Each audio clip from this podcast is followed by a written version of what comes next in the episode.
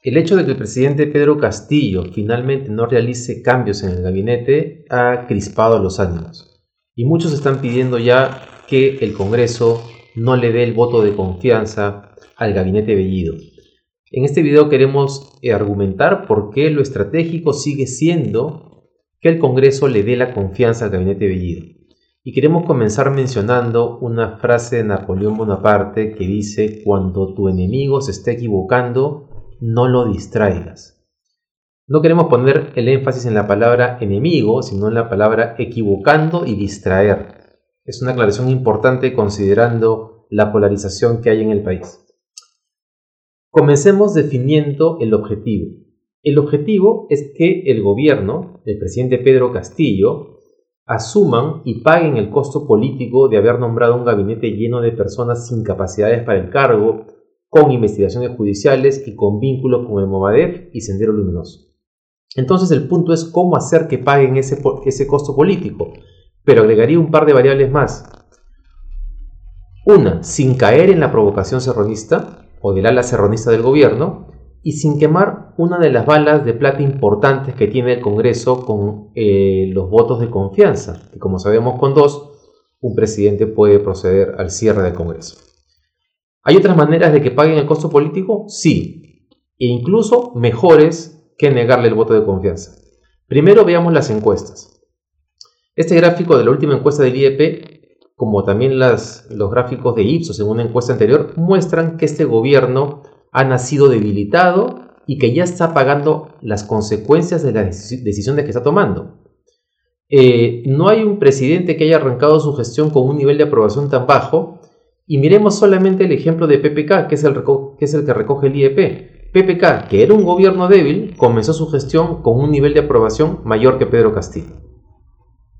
Asimismo, miremos el siguiente gráfico. A solo un mes del gobierno, ya la mayoría cree que el Consejo de Ministros debe tener al menos algunos cambios. 52% que se cambien algunos ministros. 27% que se cambie todo el gabinete. Solo un 18% cree que se debe mantener el gabinete. Esto quiere decir que Pedro Castillo tendrá de todas maneras que hacer cambios. Así le den la confianza o no al gabinete Bellido. Así le diesen la confianza. Entonces, la pregunta es, si el gobierno se está poniendo solo en esta situación, ¿para qué caer en el, en el, juego del ala serronista que busca que el Congreso aparezca como el obstruccionista de, la, de la película y de la confrontación ejecutivo-legislativo? ¿Por qué no dejar o dejarle ese costo solamente al gobierno? Y acá hay un punto importante de la encuesta que también debe ser considerado. En el siguiente gráfico van a ver cómo a pesar de los bajos niveles de aprobación del gobierno y del Consejo de Ministros, el 56% considera que el gabinete Bellido debe recibir el voto de confianza. Eh, sigamos en este punto. Si el Congreso quiere ser un contrapeso legítimo a este gobierno, necesita evitar parecerse al Fujimorismo del 2016. Si le niegan la confianza al, al gabinete Bellido, será posible para el ala eh, serronista continuar afirmando que no importa lo que haga el gobierno, que lo que, el Congreso quiere es, es vacar a Castillo sí o sí. Lo cual podría llevar incluso a Castillo a mantener la radicalidad y a mantenerse pegado más tiempo a Cerrón. Ojo que esto es algo que quieren los sectores radicales tanto de derecha e izquierda, es decir, que no le den el voto de confianza, que Castillo se ponga más radical, pero la verdad de las cosas es que para quienes no caemos en ese juego, esa polarización no es lo mejor para el país. Y no solo no es lo mejor para el país, sino que puede resultar contraproducente y peligroso.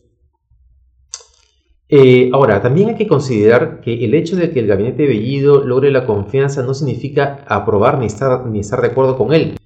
Y es posible, como ya han dicho algunos analistas, elegir otro camino para que el gobierno pague el costo político de su primer gabinete. Ya lo, está pagando, pero aún así es posible, dándole el voto de confianza al gabinete Bellido, comenzar a convocar a los ministros uno por uno a pliegos interpelatorios eh, en el Congreso la próxima semana.